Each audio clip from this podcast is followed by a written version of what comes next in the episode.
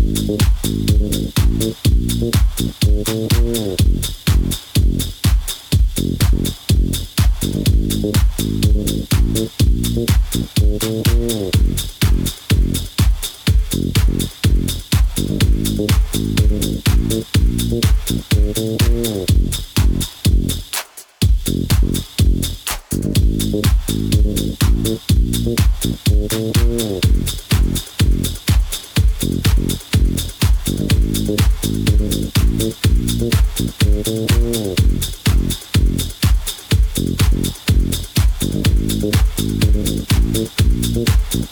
you.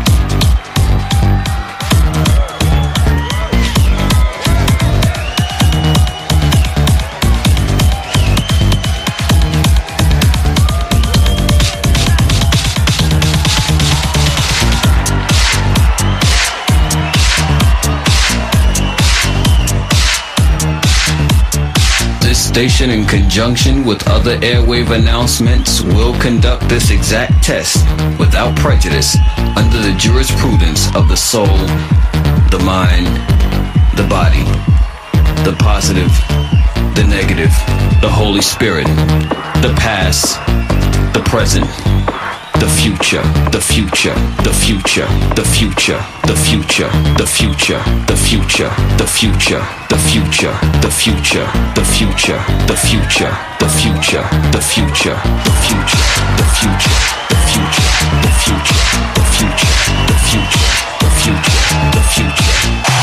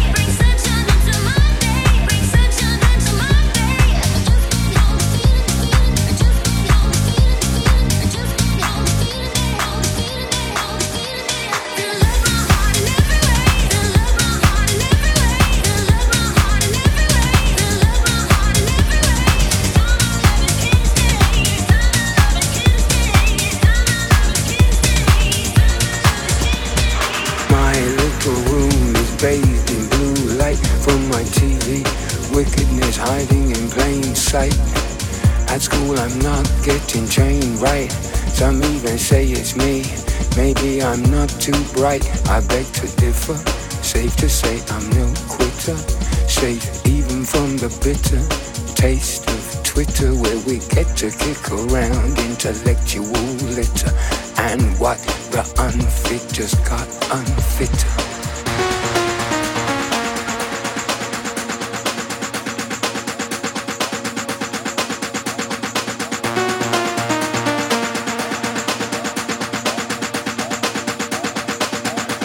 To cause a commotion. Commotion. Commotion. Commotion. Time to cause a commotion. bustling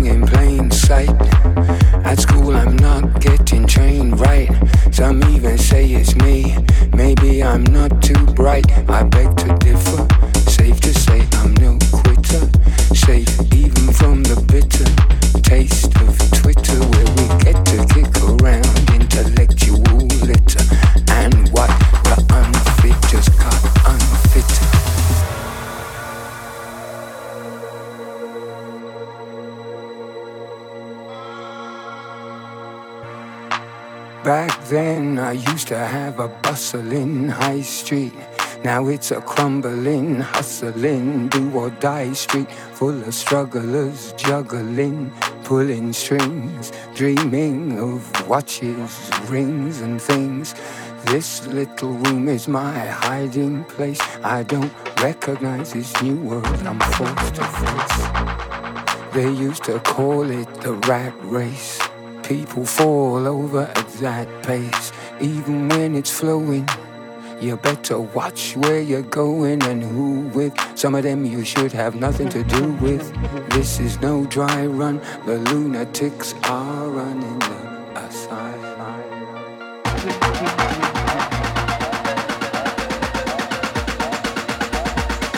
Time to cause a commotion. Commotion. Commotion.